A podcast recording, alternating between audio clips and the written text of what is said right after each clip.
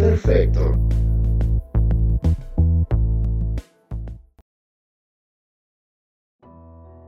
El mexicano es un ser humano costumbrista por excelencia. Cada 12 de diciembre hace procesiones a la Basílica de Guadalupe.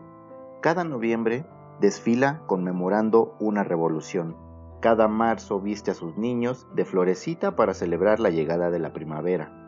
Cada 10 de mayo le compra su licuadora a la madre abnegada por aquello del Día de las Madres. Una de las costumbres más arraigadas que me imagino ha de datar desde los tiempos en que los condenados de las guerras flóridas esperaban su turno para subir al templo mayor y entregar su corazón, vida y entrañas al gobernante azteca en turno, ven cómo no ha cambiado nada, es la de hacer, hasta devotamente, filas para todo.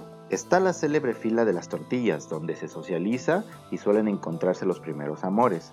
La de las oficinas, donde hay que pagar algún trámite y se socializa para quejarse de la ineficiencia de los burócratas. También tenemos la del Seguro Social, donde se socializa y se queja uno de sus achaques o de que le van a descontar el día del trabajo, o de que no hay asientos suficientes en la sala de espera, o de que nunca nadie le da las indicaciones correctas para llegar a la sala de radiología.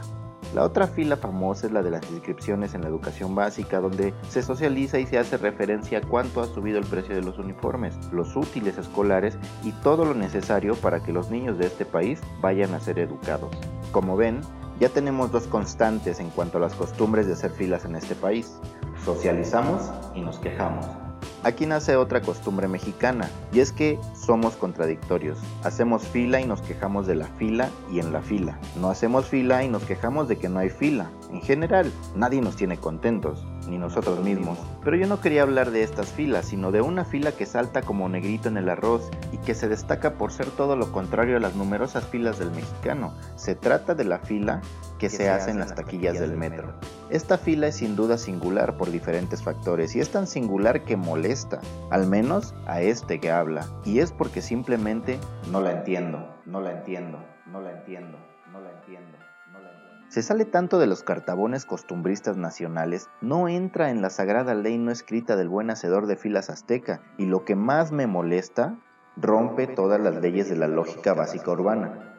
Primero hay que preguntarse, ¿por qué se hace fila en las taquillas? Simple ha de contestar usted, estimado escucha, para comprar boletos y abonar la tarjeta de entrada. Claro, usted tiene toda la razón porque es así de simple, pero esto no tiene lógica y le voy a explicar mis razones. Para empezar, como ya mencioné antes, esta fila no es como las otras filas que hacemos. En todas las filas de este país se habla con el de frente, con el de atrás, el que llega preguntando dónde va la fila o cuánto tiempo llevan esperando, se le habla, ruega o grita a quien está detrás de la ventanilla. En fin, ya me entendió usted. Pues en la fila de las taquillas del metro esto simplemente no pasa. La gente llega como zombie, se para encorvado como zombie, se toma su champurrado como zombie, avanza arrastrando los pies como zombie, le extiende el dinero a la taquillera y le dice con voz de zombie. A lo que la zombie detrás del vidrio contesta aventando dos boletos conmemorativos de los 50 años de este transporte. Entiendo que sea de mañana, que odiamos nuestro trabajo, que apenas nos alcanza, que es lunes. Pero por el amor de Dios, señores, un buenos días, señorita taquillera. Hágame el favor de venderme dos boletos. No se le niega a ninguna mujer que pasa seis horas encerrada en un cubículo expendiendo boletos y abonando tarjetas. ¿Es acaso tan complicado para usted? ¿Le cuesta tanto? Pero esto no es lo ilógico de esta fila. Lo que simplemente es irritante es la razón primordial por la que esta fila nace, por la compra de boletos. No lo entiendo, simplemente no lo entiendo. Hoy en día existe una tarjeta electromagnética a la cual le abona cierta cantidad de dinero y con ella puedes ingresar a las instalaciones de este servicio cuantas veces quieras y te permita el saldo de la misma. Pero los mexicanos costumbristas no la usan, prefieren hacer fila, prefieren gastar papel, prefieren perder tiempo todos los días en estado zombie. Habrá quien me diga que muchos no tienen para comprar la tarjeta, que viven al día y apenas tienen para los boletos, que pueden ser personas visitantes de otras ciudades y países y que solo necesitan usar el metro un día, dos o tres. Están en lo cierto, pero reconozcamos que existen miles de usuarios que saben que necesitan 50 pesos a la semana para usar el metro todos los días, que lo tienen en la bolsa, que los gastan en una Coca-Cola de 3 litros a la hora de la comida, que lo redondean en el Oxxo y que hacen fila todos los días infaltablemente. ¿Por qué, señor usuario? ¿Por qué? ¿Acaso está usted enamorado de la taquillera? ¿No quiere llegar a su trabajo? ¿Prefiere perder el bono de puntualidad? ¿Está usted haciendo un estudio antropológico? ¿Este es el único lugar donde puede leer su periódico de deportes? ¿Se levantó temprano y no quiere ser el primero en llegar al lugar al que se dirige? No lo entiendo, señor usuario. No lo entiendo. No sé por qué usted se comporta así, por qué tiene esa costumbre de formarse religiosamente por un boleto todos los días, cuando puede usar una tarjeta o comprar boletos para toda la semana. De verdad, no mame.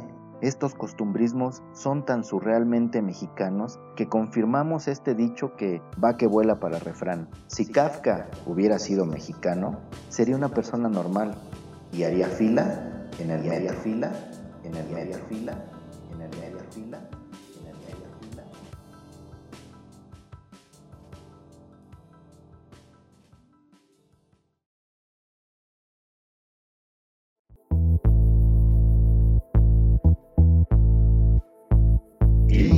Perfecto.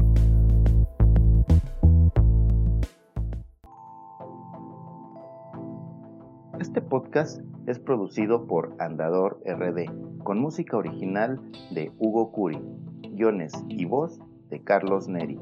Nos encuentras en Facebook, Instagram y YouTube como Producciones Andador RD y en Twitter como arroba Andador.